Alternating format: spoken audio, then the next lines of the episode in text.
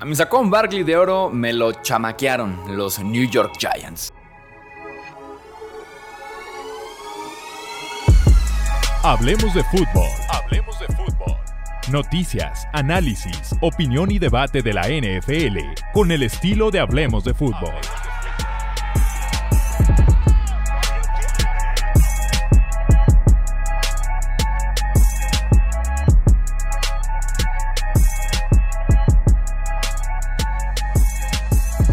Tal amigos? ¿Cómo están? Bienvenidos a una edición más del podcast de Hablemos de Fútbol. Recuerden suscribirse para más temas corredores, mercado, contratos y demás, porque está caliente esta parte del año. Y sí, porque sacó un Barkley de alguna forma. Mm, los Giants me le rebaron, me lo chamaquearon, se aprovecharon, se lo hicieron güey, lo acorralaron, como ustedes quieran verlo, a firmar un nuevo contrato, el cual es un pésimo contrato para Socon Barkley, es un gran contrato para los New York Football Giants. Entremos en contexto del tema de Sacon Barkley, ¿no? Tenía el franchise tag que equivale a un contrato en tema de corredores de una sola temporada y 10.1 millones de dólares. El franchise tag te pone un límite, una fecha límite, que en este caso es el 15 de julio, para firmar una extensión multianual. Después de esa fecha, o juegas con el contrato que te propone la etiqueta de jugador franquicia, o no juegas en general el año como lo hizo alguna vez Livion Bell, o puedes renegociar el contrato que tienes con la etiqueta de jugador franquicia, pero siempre y cuando te mantengas con ese formato de solamente una temporada. No puedes agregarle ni una sola temporada.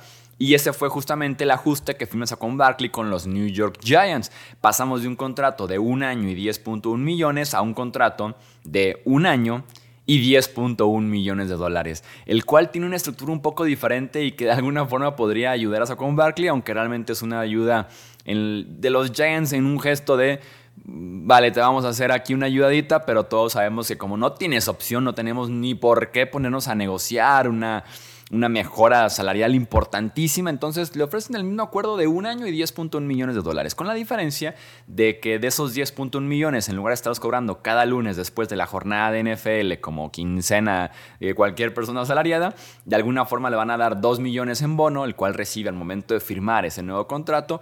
Y el resto, los, los otros 8.1 millones, ahora sí van a ser diferidos a cobrarlos cada lunes después de un partido de NFL.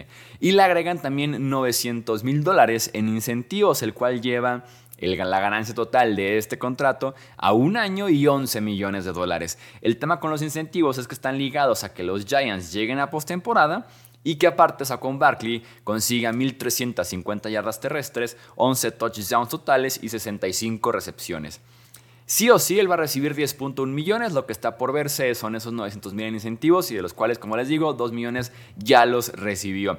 El tema con los incentivos es que las recepciones, ¿no? 65 recepciones solamente ha logrado una vez en 5 años en la liga. Eh, el tema de las yardas, 1350 yardas terrestres, lo ha conseguido 0 veces en 5 años en la liga.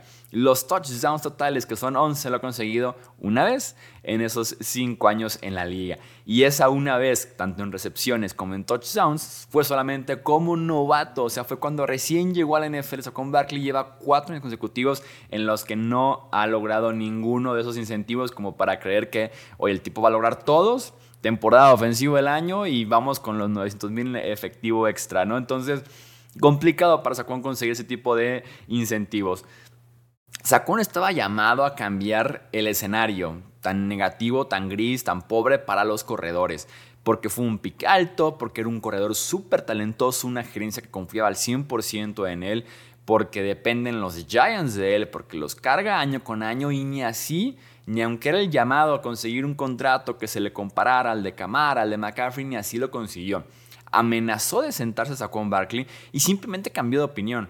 No quiso forzarlo como Josh Jacobs de perderse gran parte de training camp y pretemporada, amenazar con temporada regular también. Y no puedes conseguir mucho más porque la etiqueta ya estaba ahí y, opciones de el ajuste mucho más importante no iba a haber porque el equipo no va a ceder, es un precedente que no van a establecer.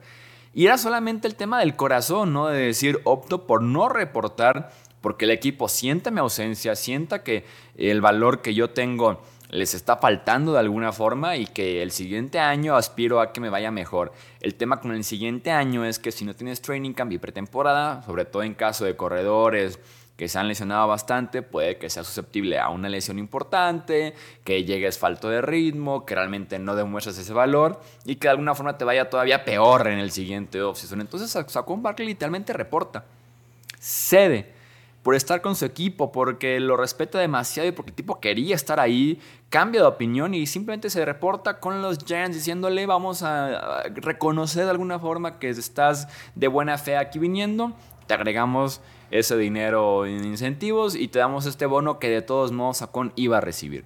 Pero bueno, lo peor que tiene este ajuste que firma Sacón con los Giants es que no agrega una cláusula de no etiqueta el siguiente año. Esa es la parte que me duele, esa es la parte que peor negociado está, yo creo, porque de verdad que es muy probable, se los puedo firmar, es muy probable que estemos aquí que es agosto, septiembre, octubre, noviembre, diciembre, enero, febrero, marzo.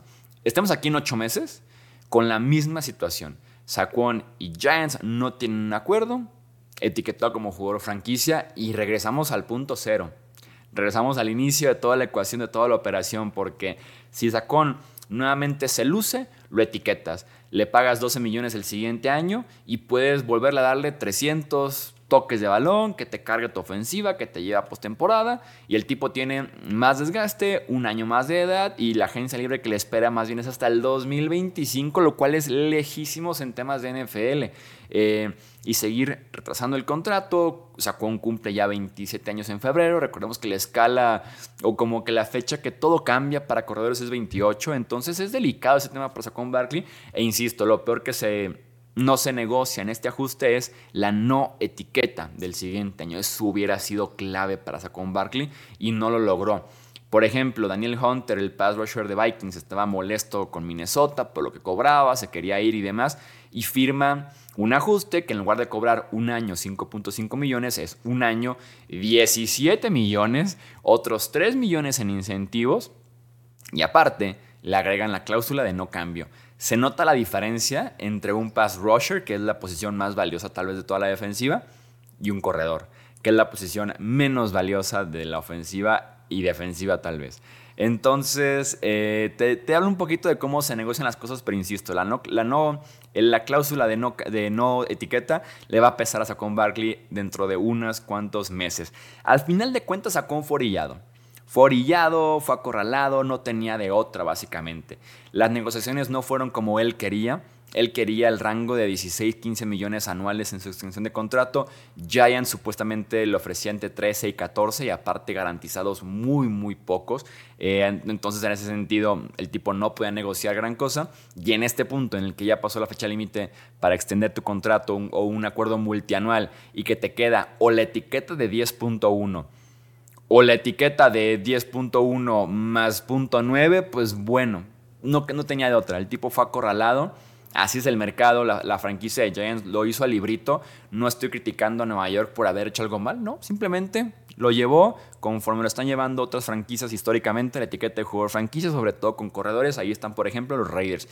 Incluso hasta celebraría que Giants logra darle 2 millones de bono y con eso hacer que Sacón ya reporte y agregarle incentivos que son complicados de conseguir y tener libre esa parte le hicieron perfectamente bien. Ese es un negocio lo están llevando bastante bien en ese aspecto. los Giants, ¿no? No, no, no tenían alternativas a Kwon. Giants fue muy bien aprovechado de esas, de esas pocas alternativas que había.